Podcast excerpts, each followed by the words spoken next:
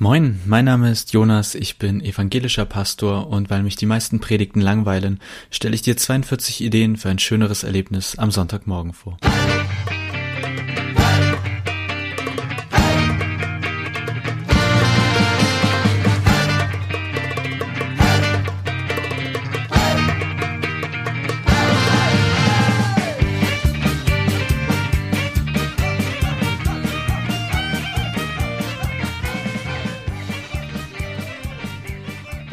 Folge 9 Survival of the Fittest.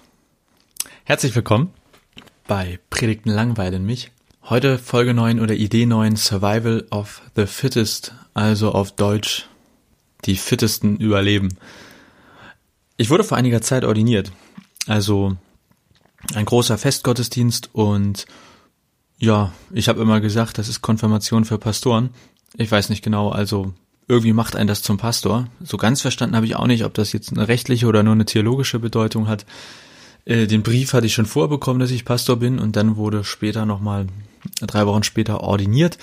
Das war auch ganz schön. Also äh, wir waren, glaube ich, fünf oder sechs Pastoren und Pastorinnen oder halt dann zu Ordinierende und jeder hat sich so ähm, ein oder zwei oder drei, ich weiß gar nicht, also ein paar Assistenten ähm, durfte die mitbringen. Die haben dann noch so die Hand ähm, sozusagen während der Ordination auf einen gelegten Segensspruch gesprochen und es waren natürlich ganz viele Leute da und die Bischöfin, ähm, ich mag die einfach sehr, die hat auch eine tolle Predigt gehalten. Ich finde, die hat eine wahnsinnige Ausstrahlung. Also ich finde, das war ein erstaunlich schöner Gottesdienst. Ich finde, manchmal sind so Festgottesdienste ja eher, finde ich, anstrengend und langatmig, aber auch die Musik war, war nett gemacht. Also, für mich war das ein erstaunlich schöner Gottesdienst.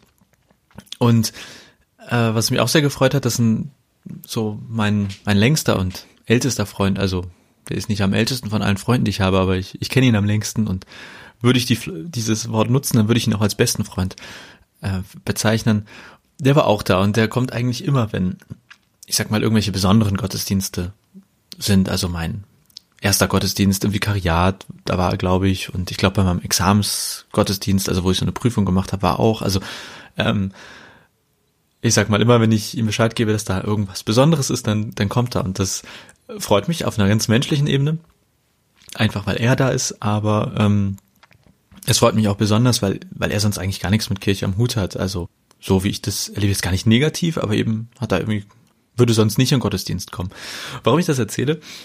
Weil bei diesem, bei dieser Ordination, da gab es, wurde Abendmahl gefeiert und dann vorher hat die ähm, Bischöfin einen Friedensgruß äh, angekündigt. Also ich weiß nicht mehr genau, wie sie das gesagt hat, aber es wussten alle Insider dann eben Bescheid. Man steht auf, schüttelt sich die Hand und sagt, Friede sei mit dir.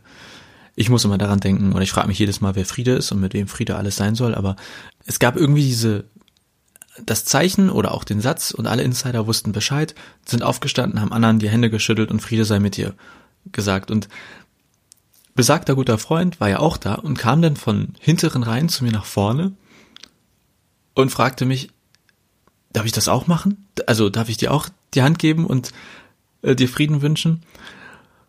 Und ich musste so schmunzeln, weil das, weil mir mal wieder klar geworden ist, was wir für ein ja, Insider-Gottesdienst häufig feiern oder auch wie schwierig das für, für sozusagen manche ist, die nicht regelmäßig in Gottesdienst gehen ähm, oder die nicht so häufig kommen, mit all den Sachen mitzugehen, die wir da machen. Und warum erzähle ich das? Weil ich glaube, dass das in der Predigt exakt genauso passiert oder häufig passiert. Ich habe mal irgendwann einen Vortrag gelesen oder gehört, ich weiß nicht mehr auch, weiß nicht mehr so ganz genau. Und da ging es darum, an wem oder auf wen, ich glaube, an wem richten wir sozusagen die Predigt aus oder auf wen hinaus wird die, meine Güte, das ist auch wieder schwierig hier. Also, wer steht im Fokus? An wen denken wir, wenn wir unsere Predigt schreiben und wenn wir sie vortragen? Meine These oder meine Frage für heute in Folge 9 ist, an wem richtest du die Predigt aus?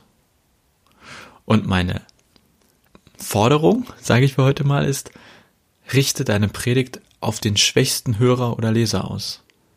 Und schwach soll jetzt gar nicht wertend sein.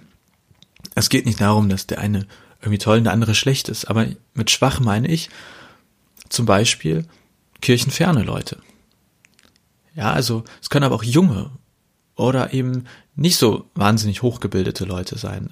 Wir haben ja ungefähr vor Augen, wer an unsere Gottesdienste kommt, wir haben aber vielleicht auch vor Augen, wer kommen könnte oder wen wir gerne erreichen würden. Und bin mir sicher, dass viele deshalb nicht kommen, weil sie zwar ab und zu da sind, aber dann das Gefühl haben, das geht hier gar nicht an mich. Das geht vielleicht an die Insider oder an die Starken, wenn ich das so in Anführungszeichen sagen darf.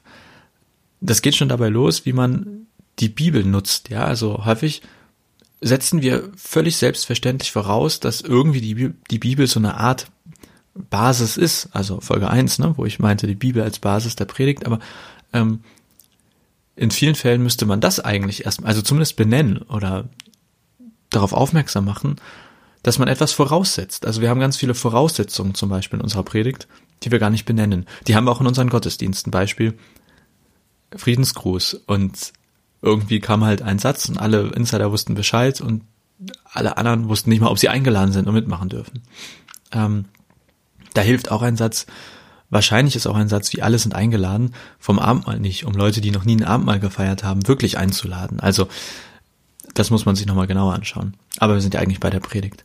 Aber genauso geht es um junge Leute, ja, oder um nicht so hochgebildete Leute, die werden schnell von unseren Predigten ausgeschlossen, wenn sie vom Intellekt her oder vom sprachlichen Anspruch her in anderen Gebieten umherirren. Mir geht es zum Beispiel so, mir fällt es ganz schwer zu siezen ähm, in der Predigt und ich duze fast immer, weil ich habe meine Konfirmanden immer vor Augen. Ich denke, was denken die sich, wenn ich plötzlich anfange, die zu siezen? Natürlich. Für andere ist es wiederum total unangenehm, dass ich sie duze, anstatt sie zu siezen. Verstehe ich. Und das Beispiel zeigt mir auch, dass es nicht so einfach ist, eine Lösung zu finden. Trotzdem. Folge 9, Idee Nummer 9. An wem richtest du die Predigt aus oder an wem, an wen werden sie gerichtet, die Predigten, die du hörst oder liest? Und meine Forderung für heute, richte deine Predigt auf den vermeintlich schwächsten Hörer oder Leser aus. Und das sind manchmal die, die gar nicht da sind, aber die sind vielleicht nicht da, weil wir unsere Predigten nicht auf sie ausrichten.